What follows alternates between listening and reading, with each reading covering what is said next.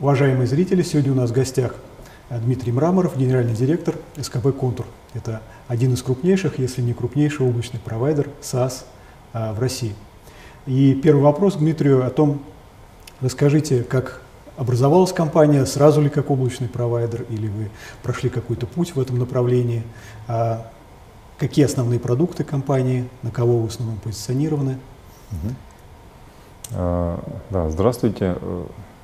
Э, значит, по поводу а, того, откуда вообще взялась компания Контур. Э, СКБ Контур одна из, наверное, старейших компаний э, на IT-рынке России, образовалась в 1988 году, в следующем году нам будет уже 30 лет, и образовалась Э, как раз энтузиастами, людьми, которые э, были ну, физики, инженеры. Именно в момент зарождения компьютерной отрасли как таковой образовалась в Екатеринбурге, собственно, мы там и находимся. Все это время головной офис у нас по-прежнему находится в Екатеринбурге. И э, компания с самого начала практически была ориентирована на разработку программного обеспечения для, ну тогда это были э, э, компьютеры IBM или совместимые, вот, э, позже, соответственно, там это э, уже спектр наших разработок расширился. Ну, первые э, почти, наверное, больше 10 лет мы разрабатывали ну, такой называемый классический софт для автоматизации, прежде всего, бухгалтерского учета, для расчета заработной платы на предприятиях, кадровый учет, ну и так далее, и так далее. Вот. А примерно к 2000 году э, мы стали довольно плотно заниматься, и э, государство э, изменило немножко свою политику и стали собирать так называемую персонифицированную информацию. Это то, что была отчетность 2 НДФЛ, в пенсионный фонд. И компания ну, в том числе стала разрабатывать продукты, которые позволяли нашим клиентам, бухгалтерам сдавать эту отчетность на дискетах в тот момент. И примерно же в это время возникла идея, так как это вызывало довольно много проблем при перемещениях информации с компьютеров на компьютеры, соответственно, в налоговой инспекции или в пенсионные фонды, возникла идея, что хорошо бы передавать это через интернет. Хотя интернет в те времена еще был достаточно слабый. И в начале 2000-х была создана в компании так называемая лаборатория интернет-технологий, а, в рамках которой пришли совершенно а, ну, новые молодые ребята, которые а, написали первое, ну, можно сказать, SaaS-приложение. То есть это система Contour Extern, которая работала... Ну, назовем веб-приложение. Да, работало веб-приложение, которое работало в браузере, которое, mm-hmm. в, в котором можно было... Трехзвездное нормальное приложение. Да, в котором можно было заполнить э, декларацию и отправить ее в э, налоговую службу. И в момент в 2003 году, когда э, э, появилась уже официальная возможность э, это делать, то компания вышла на рынок интернет-отчетности. Это было вот наше первое такое веб-приложение. И вот э, с 2003 года вот можно так э, отсчитывать официальный старт э, такого второго этапа развития компании. Примерно а с 2008 года мы задумались о том, что хорошо, у нас хорошо получилось, мы вышли на рынок, стали э, занимать хорошую позицию. Компания э, из э, сугубо региональной уральская компания расширилась до уже федерального масштаба, у нас появились филиалы не только в уральских городах, но и в, э, появились филиалы и в Москве, и в других городах-миллионниках. Ну, их было в тот момент не так много, там порядка 5-6. Как раз за словом Екатеринбург сидите. Да, 5-6. А, вот. И вот э, у нас э, в тот момент мы решили, что ну, раз получается, давайте делать другие SaaS-приложения, и стали их делать. И вот в 2000 в 2009 году вышел наш э, первый, ну вернее второй продукт после системы отчетности. Это система контур норматив, которая представляла собой справочно-правовая система тоже в, э, в облаке. То есть можно было, ну, конкурент известным системам э, Гарант, Консультант Плюс, ну и, и так далее. Вот. И вот начиная где-то с 2008 года, 2009 у нас идет сейчас, наверное, второй этап, когда количество наших сервисов, которые мы делаем для клиентов, оно э, достаточно быстро увеличивалось и увеличивается по-прежнему. То есть у нас сейчас в линейке порядка 30 сервисов, mm-hmm. они все... В основном это учет, да? А, учет, отчетность. Да? Ну, в основном, да. Но я сейчас расскажу немножко про mm-hmm. структуру, да. А, они, мы ориентированы строго на бизнес, то есть это мы работаем в сегменте B2B, B2G, то есть, соответственно, обеспечиваем. И наши, наши клиенты это исключительно предприятия. Включая индивидуальных предприятий. Да, начиная от индивидуальных предприятий и заканчивая э, нашими э, огромными госкорпорациями или э, нашими федеральными компаниями. То есть достаточно большой спектр клиентов. Ну, по нашим подсчетам, примерно полтора миллиона клиентов у нас сейчас, которые так или иначе, которые используют наши продукты. Вот. Ну и, соответственно, у нас несколько сотен тысяч прямых договоров, по которым мы, uh-huh. мы сотрудничаем. Uh-huh. Вот. И ос- основная... Прямых, да? Да, ну именно с, именно с клиентами, Конечно, да, с которыми э, мы, по которым мы работаем. Сейчас у нас э, основных направлений развития четыре, э, и вокруг них, в общем, вокруг них концентрируются и наши веб-сервисы.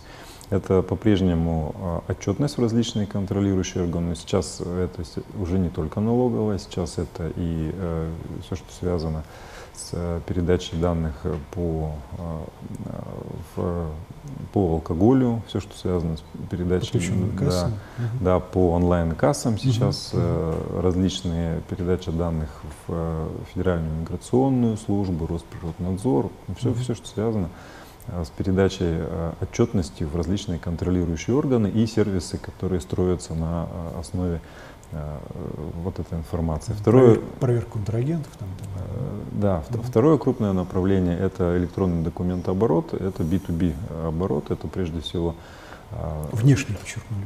Да, то есть не внутри, не внутри, не внутри компании, предприятия, а, предприятия. Да, а именно между различными бизнесами. Здесь речь идет о чем? Есть два крупных достаточно сегмента. Более старый сегмент это сегмент EDI, это угу. взаимодействие между, между поставщиками угу. и а, торговыми сетями. И здесь у нас э, очень динамично развивающийся бизнес, который, э, то есть мы один из крупнейших игроков сейчас на этом рынке. И Но в... этот рынок маленький довольно. Ну я бы не сказал, то есть он был довольно маленький до нашего появления mm-hmm. и концентрировался mm-hmm. практически в, э, Только в, в, в, Москве mm-hmm. и в, в, в крупных прежде mm-hmm. всего сетях. А, мы, когда выходили на этот рынок, мы выходили в момент, когда а, появилась необходимость не просто э, передавать э, документы между mm-hmm. сетями и mm-hmm. поставщиками, но возникла потребность передавать юридически значимые документы, mm-hmm. в том числе mm-hmm. это счета фактуры, накладные. Mm-hmm. Мы, и, и э, мы, так как уже мы работали практически по всей стране, пошли прежде всего за Урал, Сибирь, ну и потом пришли уже в центральные регионы России. Mm-hmm. И здесь Поэтому этот рынок э, наши, нашими усилиями в том числе достаточно mm-hmm. сильно вырос. А и... сколько он сейчас по вашим оценкам? Ну так. Э, ну это хороший вопрос. В рублях или в, в штуках? Рублях. В рублях, ну, в рублях я бы его оценил, наверное, сейчас миллиардов полтора-два, наверное. Угу. Вот. Ну, с тенденцией два, наверное, оценка сверху. Это то, что можно назвать идеальным, да? Да, это угу. то, то, что, угу. да, то есть, угу. э, и при этом он продолжает расти и появляются mm-hmm. дополнительные сервисы. EDI начинался с крупнейших торговых сетей, а сейчас э, довольно активно начинает проникать и в смежные области, и э, начинает э, интерес проявлять медицина, вот, страховые mm-hmm. компании. Мы, здесь немножко похожи модель, которая там в США, например, сформировалась. А, начинает интерес проявлять производители а, а, автомобилей, автопроизводители, угу. хотя вообще-то, угу. если в мире смотреть, то именно оттуда идея как технология угу. зародилась, а у нас они отстают. Угу. У нас торговля в основном. Да, ну торговля, у нас, у нас двигатели вообще технологий многих, ну вот в частности EDI. И вот э, если говорить про документооборот, то второе крупное направление, которое, ну, на наш взгляд, вообще обладает практически безграничным потенциалом, это передача документов между предприятиями в электронном виде, юридически значимых документов. У нас э, объемы э, трафика и выручки в том числе, они удваиваются каждый год. И ну, для понимания, с начала года мы передали уже больше 100 миллионов документов. То есть, ну, вот в этом году, видимо, будет 200, в следующем 400, там, по 700. Ну, вот, не, а какой объем примерно? в деньгах? То есть, ну или документ сколько стоит? А, ну, пора, по-разному. Здесь нельзя, наверное, так сказать, сказать, что вот есть столько-то документов mm-hmm. и столько... Ну, там пакеты, да, какие-то? Да, там пакет, пакеты обычно mm-hmm. покупаются. Разные э, есть а, способы ценообразования. Mm-hmm. Рынок еще на самом деле... Ну, если весь рынок в деньгах вот так вот для простоты оценить, сколько он относительно? Ну, я думаю, на самом деле он меньше EDI. Меньше EDI. Да, сейчас, сейчас mm-hmm. наверное, минимум раза в два, но... Mm-hmm. То есть где-то миллиард, полтора вот так. Ну, это, я думаю, меньше. Меньше. Я mm думаю, меньше. Mm-hmm. Вот. Но э, тенденция такая, что он удваивается каждый mm-hmm. год, а может mm-hmm. быть и... Э, на этих сервисах появляются различные э, дополнительные сервисы, которых раньше не было. Например, э, появляются там факторинговые площадки. Вот мы запустили факторинговую площадку. Есть еще одна на рынке, которая Э, ну, сводит, получается, mm-hmm. факторов mm-hmm. и поставщиков сети, mm-hmm. и все это за, замыкается, в том числе на электронном документообороте. Mm-hmm. Платежные сервисы потихонечку посматривают в эту сторону, особенно mm-hmm. в ситуации, когда идет взаимодействие между бизнесами. То есть mm-hmm. документы уже можно mm-hmm. передавать, а деньги мы по-прежнему гоняем по старинке через банк, да, и мы не видим в онлайне этого. Поэтому mm-hmm. интерес Э, к этим э, есть. То есть мы уже, по сути, транспорта можем обеспечить mm-hmm. и линк можем обеспечить mm-hmm. между э, То есть уже как платежная система, получается. Ну, мы не претендуем, платежные системы, они сами умеют работать с этой категорией, они начинают смотреть. То есть поэтому здесь вот э, вопросы э, различных, э, ну, синергии различные, тут, тут, тут, тут, тут ее очень много, она в разных самых сферах возникает. Ну, не говоря уж там про банальную выгоду в то, что системы предприятий, они практически в полуавтоматическом или автоматическом режиме обмениваются, обмениваются уже информацией, и это уже ну, фактически идем. То есть это как средство интеграции получается да. между, между предприятиями. Да, да, совершенно верно. Сейчас э, этот рынок, он немножко, скорость его развития, она в большей степени лимитируется не какими-то законодательными mm-hmm. ограничениями и не тем, что надо кому-то это продавать уже. В общем, все уже идею приняли, работают. Mm-hmm. А именно издержками предприятий, связанных с внедрением, потому mm-hmm. что переход на электронный документооборот это все-таки определенные а все-таки внедрение усилия. требуется. То есть эта модель все-таки какая? Это веб-приложение или оно требует внедрения, то есть надо лицензии покупать? Как, как здесь все это? А, ну, технически это, это... Потому что я так понимаю, что есть и та, и другая модель. Да, да? Те, не, на, на самом деле технически это приложение, которое находится в облаке, при этом на стороне клиента мож, может использоваться и веб-интерфейс, но это довольно редко происходит, да, потому да. что это не очень удобно. А как правило, какой-то модуль. Как, как да, правило, да, ставится модуль, модуль. И, к, именно к той системе учетной, mm-hmm. которая mm-hmm. стоит у клиента. Mm-hmm. И основная сложность, она связана даже не с модулем и не с э, стоимостью, mm-hmm. она связана прежде всего с перестройкой процессов внутри mm-hmm. предприятия, Понятно. потому что и тут приходится решать очень много вопросов хранения и бумажных документов, электронных вместе. Mm-hmm научиться, mm-hmm. потому что переход он же не единомоментный, не сто процентов mm-hmm. происходит. Вот. Mm-hmm. вот, наверное, основная сложность, но mm-hmm. тем не менее процесс э, довольно активно идет, mm-hmm. предприятия этим занимаются, и мы, по крайней мере, мы не видим пока причин, почему они перестанут этим заниматься mm-hmm. там, в ближайшие 5-10 лет. Ну это вот если говорить про второе направление. А самый крупный наверное, сегмент это подача отчетности. Да? У нас пока да, угу. ну примерно половина нашего бизнеса угу. это подача отчетности, угу. но остальные очень активно его угу. загоняют. А если говорить о подаче отчетности, как его в примерно в деньгах можно оценить? Рынок? Да.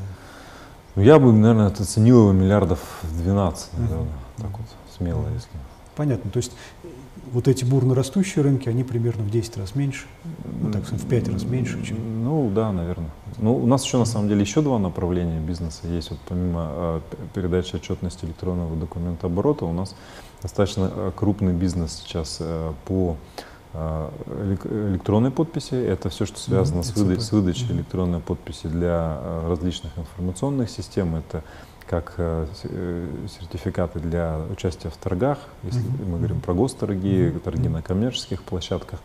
Это э, кроме сертифи- сертификаты так, квалифицированной электронной подписи для использования в различных информационных системах. Сейчас их стало очень много, и это очень тоже быстрорасту, быстрорастущий рынок и э, много сервисов уже связанных вокруг этой деятельности, то есть и содействие для участия в торгах, то есть мы работаем с теми э, предприятиями, которые торгуются. Их не так много в России, но по нашим оценкам э, порядка, наверное, 300-350 тысяч организаций в год участвуют в торгах.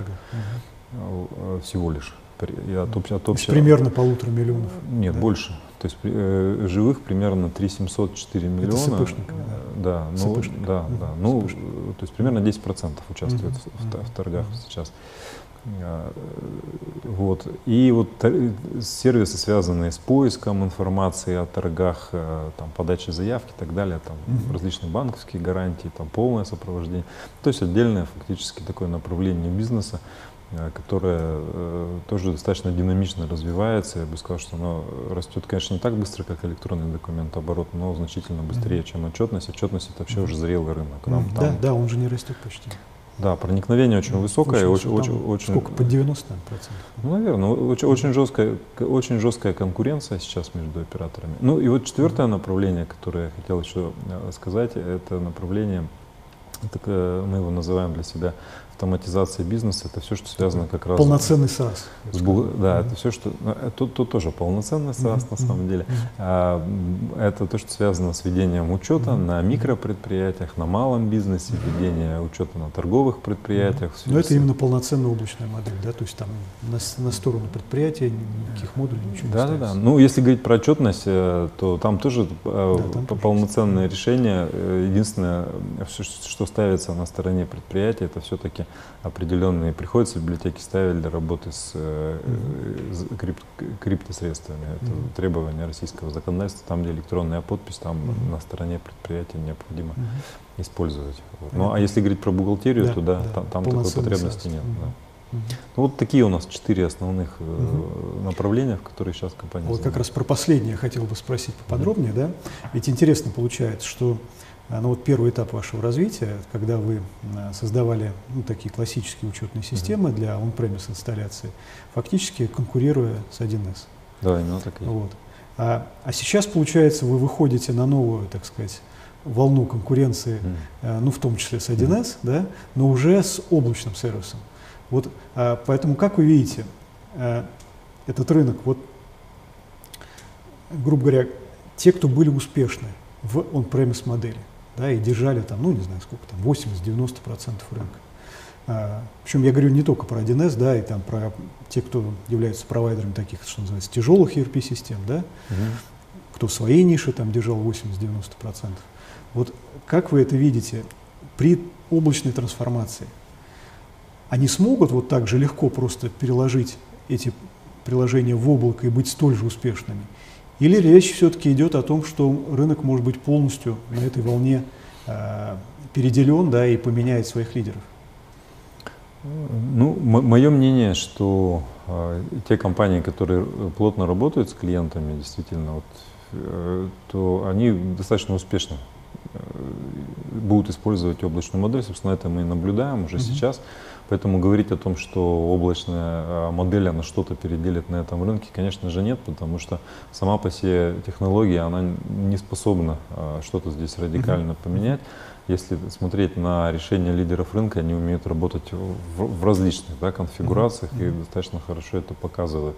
А с точки зрения э, клиента не очень важно. А, ну, скажем так, для предприятия, которое, э, вот по нашему опыту, э, можно сказать так, что только очень маленькие предприятия, которые обычно находятся на стыке ну, индивидуальный предприниматель фактически, да, mm-hmm. физлицо, небольшое mm-hmm. предприятие, а, будет использовать именно облач, облачное mm-hmm. решение.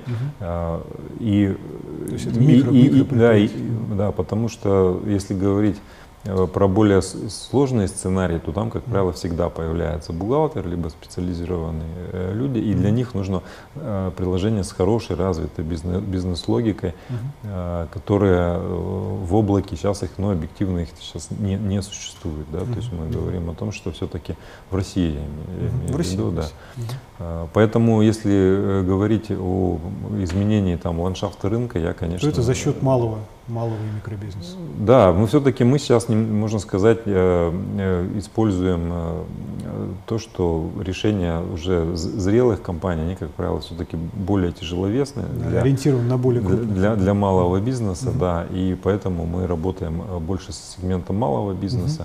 Угу. В общем, объективно оценивая свои возможности, потому что та экспертиза, которая наработана у наших уважаемых коллег-конкурентов, и э, она, понятно, что ее никуда, mm-hmm. как бы без нее никуда, да, то есть если э, софт писался 10 лет, то там очень много экспертизы, чтобы ее повторить, надо еще 10 лет потратить, неважно, пишете вы он премис или в облаке. Есть, а если говорить о такой вот интересной штуке, которая называется микросервисная архитектура, когда ну, некое большое приложение, mm-hmm. знаю, там, допустим, автоматизация учета кадров, да, разбивается на какие-то отдельные функциональной области, uh-huh. ну, такие более-менее самодостаточные. И клиент имеет возможность фактически выбрать лучшее, да, потому что, ну, понятно, что в какой-то школе хорошо преподают физику, а в какой-то математику. Вот здесь вот то же самое, да. То есть выбрать самое лучшее в классе. Uh-huh. Вот а, как вы на такие возможности смотрите? Можно? Ну, на мой взгляд, это уже происходит. То есть не, не пытаться конкурировать в лоб, да, а писать какие-то отдельные наборы приложений, да, микросервисный функционал. Ну, фактически это сейчас уже происходит. Mm-hmm. То есть на рынке есть сервисы э, там, заказа билетов, сервисы командировок mm-hmm. и так далее, которые успешно встраиваются в крупные, в крупные системы mm-hmm. и там mm-hmm. работают. Но далеко ходить не надо, наш там документооборот, он прекрасно э, интегрируется, например, тоже в различные уже системы, которые стоят и работают. То есть открытая архитектура это сейчас уже данность. И, mm-hmm. в общем, сейчас все, все должны уметь работать со всеми, потому что mm-hmm. мы понимаем, mm-hmm. что невозможно, нет такой системы, которая Закрыл бы, бы закрыла бы все, поэтому вопрос интеграции, он всегда стоит на первом месте, mm-hmm. ну, по крайней мере, вот последние лет пять, то он точно стоит. И, и мы все сервисы, которые разрабатываем, они э, практически 100% имеют и Это программный интерфейс, да, который позволяет их интегрировать. Если взять там ту же отчетность, то это не только веб, сейчас это далеко не веб, то есть это mm-hmm. есть и отдельные решения, которые встроены в учетные системы, mm-hmm. это и а, есть решения, которые там автоматизируют какие-то рутинные процессы, при этом оно mm-hmm. работает.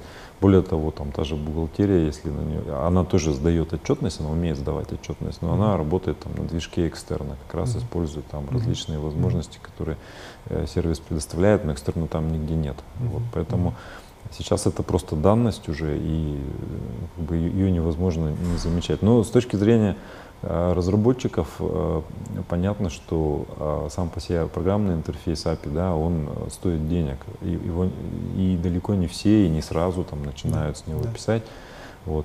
У нас все-таки в компании сложилась определенная уже вот за вот эти годы практика, что мы не пытаемся мы все-таки идем от частного к общему. Мы не пытаемся писать какую-то мега-платформу, которую потом как-то там а мы именно мы начинаем решать какие-то понятные, Отдельные, понятные, понятные задачи. которые есть на стороне клиента.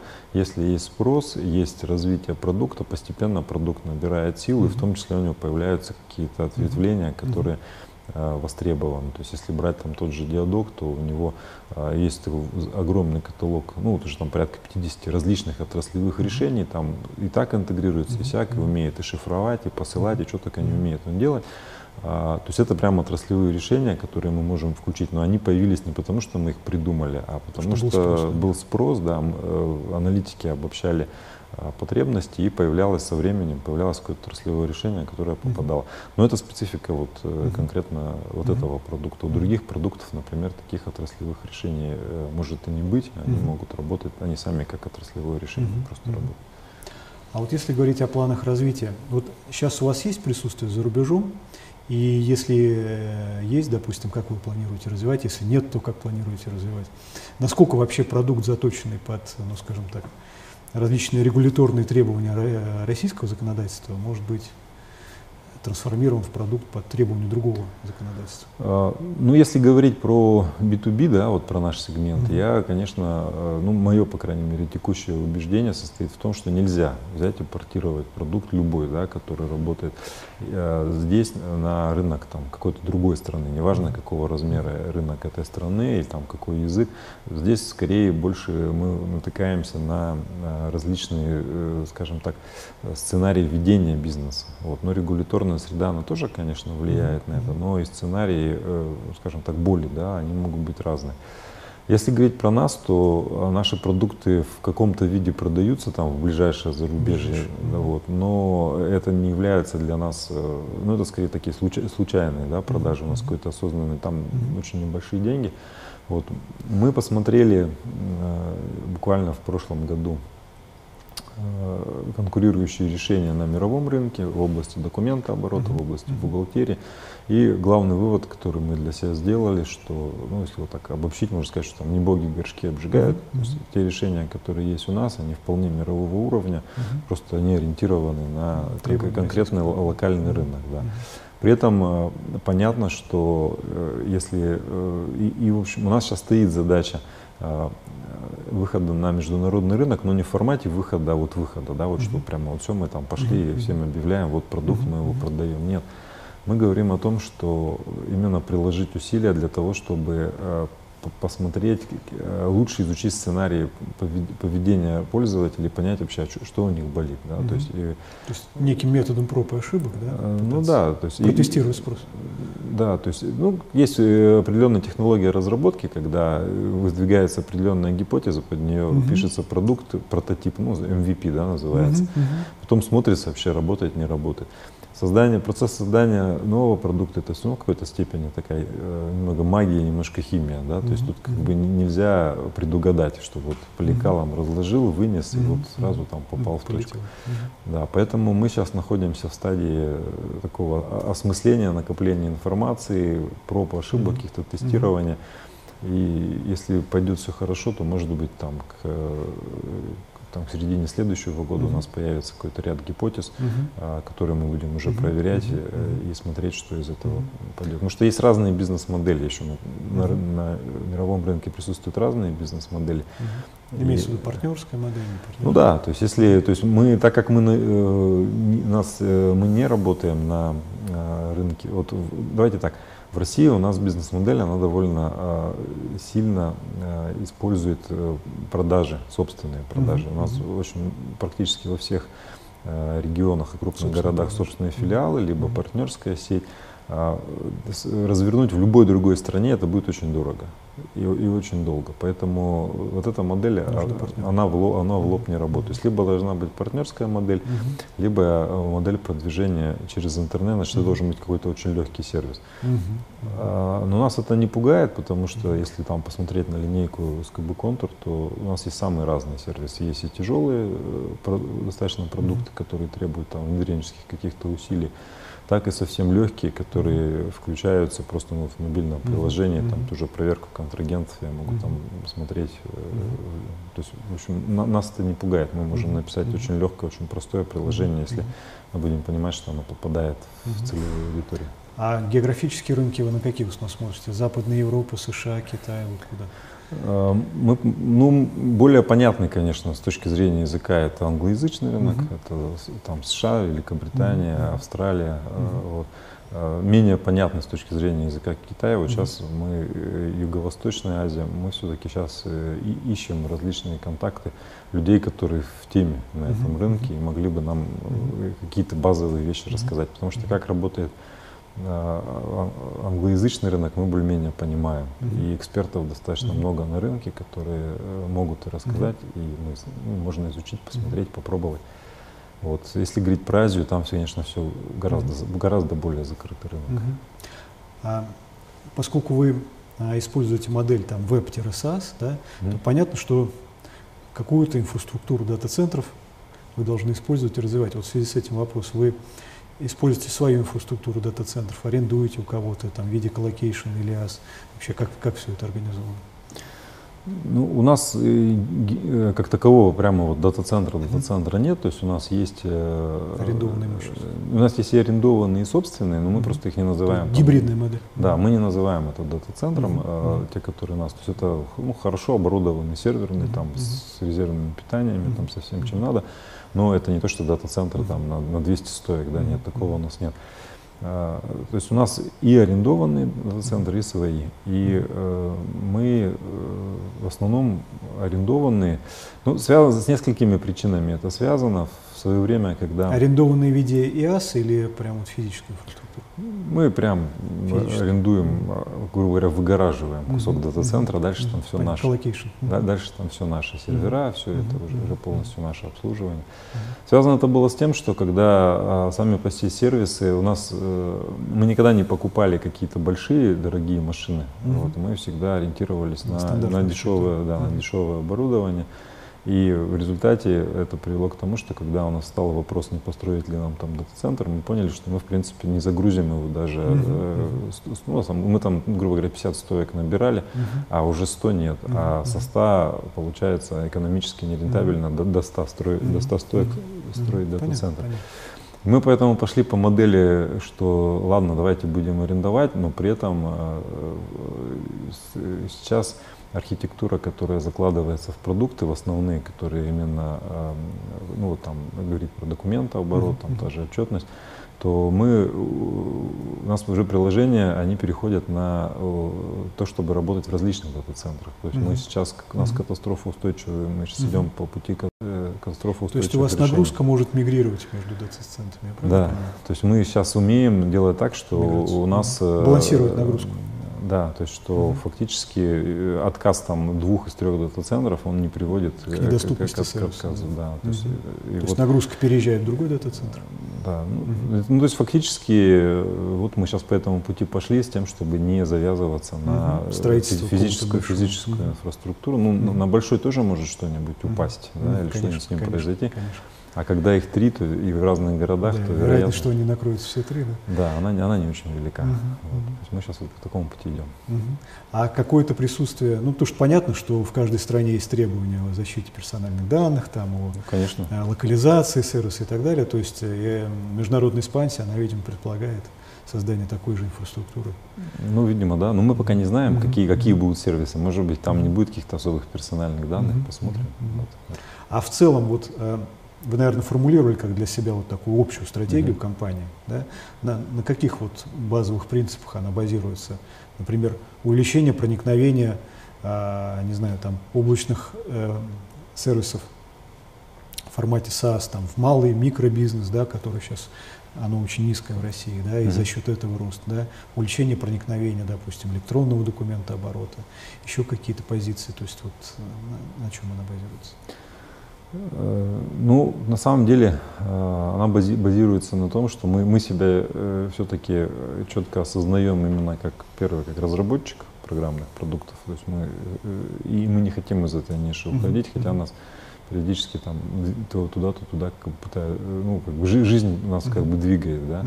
Вот. Ну, вы одновременно и разработчик, и вендор, то есть вы предоставляете да, у нас, сами, сами продаете да, Ну, так сложилось, да, что у нас такая вертикально интегрированная модель, то есть мы полностью контролируем, э, начиная от производства и заканчивая mm-hmm. обслуживанием э, заказ, mm-hmm. заказчика mm-hmm. полностью, да, и, и включая продажу. Mm-hmm. Поэтому мы для себя сейчас видим э, путь такой, что мы продолжаем заниматься э, то, то, чем у нас получается, то есть продолжаем разрабатывать веб-сервисы, Э, продолжаем э, увеличивать территориальный охват в России. Мы по-прежнему, я сказал, что там полтора миллиона с нами работают, но mm-hmm. это не значит, что они там отдают нам все деньги. Некоторые конечно, из них нам вообще ничего не платят, конечно, да, то есть конечно. они работают через кого-то. Mm-hmm. Вот, поэтому э, потенциал э, даже э, текущих... Вот я видел оценки, что даже проникновение 1С, которая, казалось бы, далеко там не тяжелая ERP-система, да, mm-hmm. она там порядка 40% от предприятий, действующих в России. То есть не 40, а 60%. То есть 40% предприятий, они не используют даже 1С. Вполне возможно. Поэтому у, у нас есть истории, когда... Которые в основном это микропредприятия, там ИП. Э, да. Которым нужно что-то очень легкое, простое и дешевое. Ну, здесь даже не только сервисов у нас много, а специфика у предприятий разная, поэтому мы понимаем, что, во-первых, ну, как бы мы можем увеличивать число а, наших заказчиков даже на текущей линейке, если мы сейчас вообще ничего не будем делать нового, а мы все равно каждый год мы выпускаем один-два новых сервиса. Если мы даже ничего не будем делать, то все равно как минимум в два, раз, в два раза да. мы можем как минимум mm-hmm. прирасти просто по объемам продаж даже на том, что есть сейчас. Это а, направление, которое есть. Ну а второе, мы э, сами по себе направления, которые мы выбираем, э, у нас тоже есть очень четкий критерий, что это должно быть потенциально растущее направление. Оно, оно должно иметь перспективы роста. То есть мы не вкладываемся там, где мы не, э, не видим перспективы разви, раз, развития. Да, потому что Э, какие-то вещи, есть э, отрасли, где мы просто иногда набираем экспертизу. Мы это осознанно делаем, когда мы заходим, например, в э, какую-то отрасль, и, ну, например, там таможенное регулирование. Uh-huh. Да, у нас там на этом рынке, у нас есть продукт, который там работает, но uh-huh. он не так давно, и мы в большей степени находимся в стадии такого сбора информации, понимания вообще, что там происходит, uh-huh. можно, можно ли там что-то. Ну, Если даже там какой-то продукт не появится, то мы можем э, то, что у нас наработано, как-то текущим клиентам э, какой-то категории облегчить жизнь. Вот. И поэтому, вот, если говорить про стратегию, то это поиск э, по-прежнему рыночных ниш, быстрорастущих э, рыночных ниш и, и в то же время достаточно емких. Угу. Э, вот. Поэтому, если, ну, если вот так угу. вкратце, то... И методом таким, ну, про проб и ошибок, да, то есть выводится. То есть то, то, то, что есть сейчас, я говорю, оно там еще минимум в два раза может вырасти, mm-hmm. минимум. Если брать электронный вот э, сегмент отчетности, да, он, наверное, уже он уже насыщен, да. Mm-hmm. Если говорить документооборот, ну вот оценку рынка мы какую-то там mm-hmm. дали, да, очень так. Ну, только в самом начале. Очень приблизительно. Да, я, я считаю, что у него же есть э, ключевое отличие документооборота заключается в том, что если мы говорим про модель отчетности, то там есть определенная ежегодная плата от предприятия. Средний mm-hmm. чек по рынку, он там mm-hmm. не очень большой, я подозреваю, там в пределах тысяч пяти. То документооборот там... Это за документ. Э, ну, да, там в большей степени э, можно брать там за документ, можно брать за э, связь между предприятиями. Разные есть модели mm-hmm. рынка, не знаю, какая из них mm-hmm. победит. Можно брать там безлимит, в конце концов, mm-hmm. да, для определенных категорий но в любом случае кажется, что там гораздо больше э, потенциально угу. денег, чем, например, в Ну, понятно, что он не ограничен предприятием, он ограничен интенсивностью документооборота между ними. Если да, интенсивность да, будет да. нарастать, то понятно, что и даже при там стопроцентном охвате этих предприятий вы все равно будете расти. Ну да, там возникают какие-то сервисы, которые надо. А до стопроцентного охвата там еще это, этого никогда, много, много это, это, этого никогда точно не будет, потому что многие категории, я вам могу так сказать, что если брать тоже отчетность, то существует достаточно большой пласт предприятий, которые по-прежнему сдают на бумаге, их довольно много, это не, не единицы, там, не десятки, есть мы просто работаем довольно плотно с э, организациями, которые э, обслуживают предприятия именно по сдаче отчетности. Uh-huh. И там зачастую есть даже экономические резоны, что проще сдать на бумаге, uh-huh. чем сдавать через uh-huh. электронную какую-то Дешевле, отчетность. Да? Дешевле, удобнее. Там, ну, там есть uh-huh. раз, разные способы. Uh-huh. Uh-huh. Вот. Понятно. А если говорить про, все-таки мы находимся в здании Московской uh-huh. валютной биржи, да? Московской биржи. Uh-huh. Московской биржи. А вот развитие, да, оно все-таки там, не знаю, у вас приличный штат разработчиков. Вот сколько, сколько сейчас у вас разработчиков?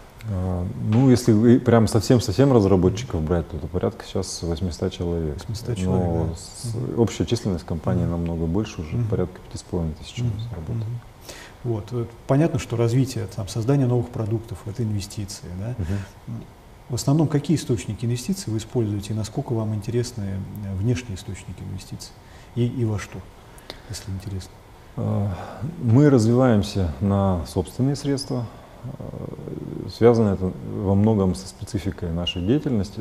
И я для себя, как, э, ну если так по-простому, а, объяснять, то продукт, когда разрабатываешь продукт, сама по себе разработка, она не очень э, дорогая, не очень затратная. Mm-hmm. Все это может стоить, там, не знаю, несколько там, десятков миллионов рублей. Mm-hmm. Это, по сути, работа команды, mm-hmm. которая э, формирует. Понятно, зарплата людей. Да, основные затраты, они возникают на, на этапе, этапе вы, вывода mm-hmm. продукта на рынок. И здесь у нас во многом... А какое вообще вот соотношение, интересно, вот, разработка и продвижение? Вот. Это, ну, продвижение, конечно, дороже. Ну, от продукта Больше зависит. 50%, да? Есть... Ну, если брать общие затраты, да ну, наверное, да. Ну, мы, мы, честно говоря, такую статистику у себя специально, ну, как бы не делали, нам не очень это было интересно.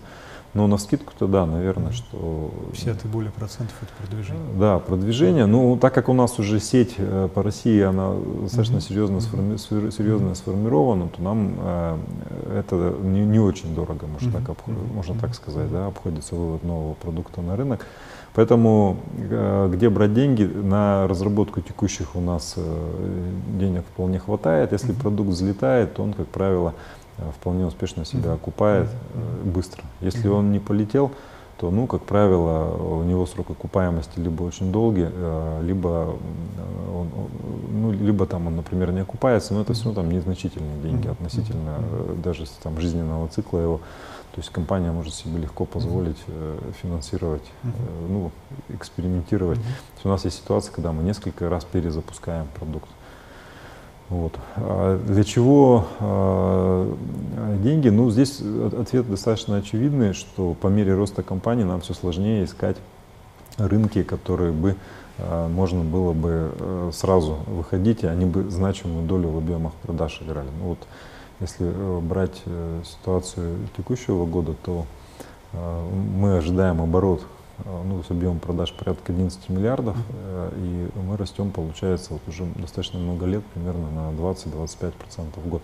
Все это уже там еще, еще плюс 2 надо добавить. Uh-huh. Выпустить продукт, который соберет 2 миллиарда с рынка, как бы uh-huh. это... Это очень сложно. Ну, это практически uh-huh. невозможно, uh-huh. да, то есть таких вот, uh-huh. если брать там даже ситуацию с УФД, которая uh-huh. фискальная, да, то есть там тоже э, эти операторы фискальных uh-huh. данных, да, то есть там объем рынка, он же, он, конечно, значительный, вот, но, во-первых, такое бывает раз в 20 лет. Конечно.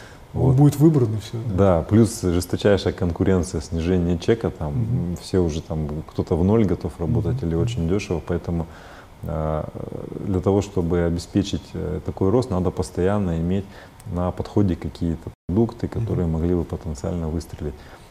И поэтому мы уже несколько лет довольно активно все-таки рассматриваем э, вопрос поглощений. Угу. Вот, угу. И постепенно такие сделки делаем мы. Угу. Э, достаточно успешно у нас сделки есть, когда мы и совместные какие-то предприятия делали mm-hmm. с э, людьми, э, которым, которые могут разработать продукты, mm-hmm. потом сделать тираж через нас. Mm-hmm. И покупка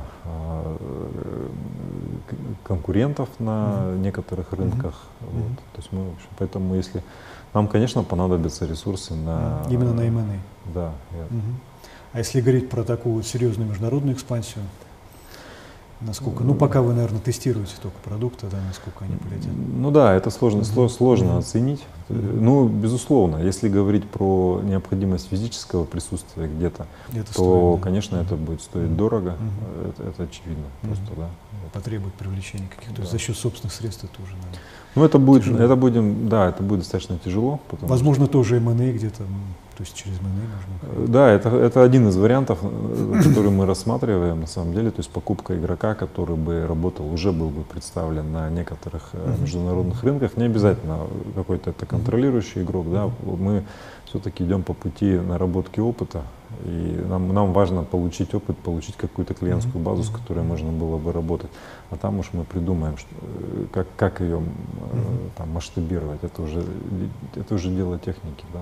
Еще в завершении не могу не спросить о том, вот недавно была подписана значит, программа «Цифровая экономика». Mm-hmm. Там, в частности, говорится о том, что значит, должно быть создано в России не менее 10 там, цифровых платформ. Mm-hmm. Вот, каких там не говорится, но значит, не менее 10 значит, создано. А, и в связи с этим вопрос, вот вы себя одной из таких платформ mm. не видите? Uh. Если да, то какой? Ну откуда-то они же должны возникнуть. Мне, мне, трудно, мне трудно сказать, э, что здесь, э, какой смысл да, в, в, платформ, в слово платформа закладывали. Ну, видимо, что-то, что интегрирует большое количество а, сервисов каких-то других сторонних разработчиков и при этом является некой точкой входа для клиента. Я так это понимаю. А, ну, мы, мне кажется, что в какой-то степени мы, наверное, уже являемся платформой, да не только мы, другие игроки на этом рынке, там, где работает много субъектов, например, те же торговые площадки, они тоже во многом являются платформой. Да. Там, а, если там биржу говорить, тоже платформа, да, когда объединились, стал торговые площадки объединяться, будет тоже платформа, да, там какая-то громадная. Если брать там э, систему электронного документа оборота, то многие из них умеют между собой э, обмениваться информацией, ну почти все, можно сказать. Mm-hmm. Тоже можно в какой-то степени считать это, это платформой. Mm-hmm. Поэтому, да, наверное, э, мы не претендуем на какой-то, э, скажем там, какие-то завиральные идеи, да, но в области там документа оборота, наверное, да, мы могли бы, э, возможно, естественным путем стать mm-hmm. одной из платформ, ну или часть платформ, да, которые в России mm-hmm. будут. Пожелаем вам успеха в этом. Большое спасибо. Спасибо.